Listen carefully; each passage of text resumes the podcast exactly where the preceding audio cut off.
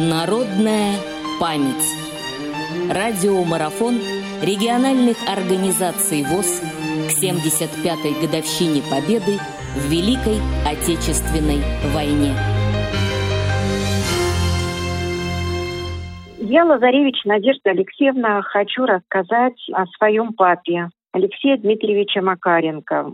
Он родился в 24 году в деревне Пустынча Гадущинского района. Была у них семья небольшая, отец, мать и двое детей. И папа всегда был очень таким человеком ответственным, таким всегда был трудолюбивым.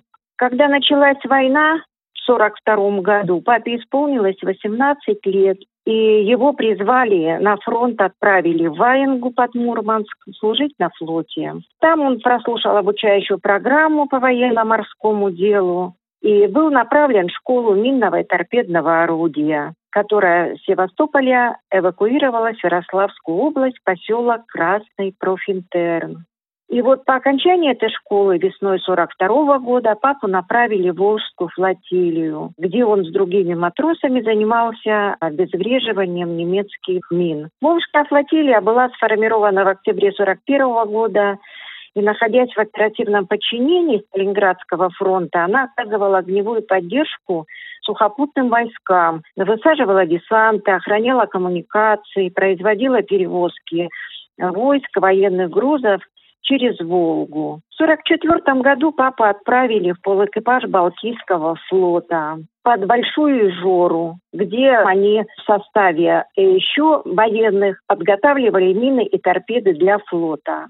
А победе 9 мая папа, ну, он был в звании старшего матроса, он услышал по радио. Но по окончании войны он остался служить в Большой Жоре в боевой части номер 3 на складах «Арсенал-146», где хранились мины и торпеды. И вот в 1947 году в 1947 во время службы папа получил ранение, в результате которого потерял зрение и почти год находился на лечении в госпитале.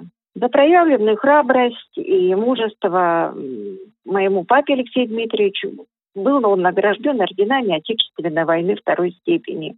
Ну и также у него, естественно, имеются юбилейные медали. И с 1950 года он узнал о производственном предприятии «Экран», где работали инвалиды по зрению, и с Чагоды переехал в Вологду.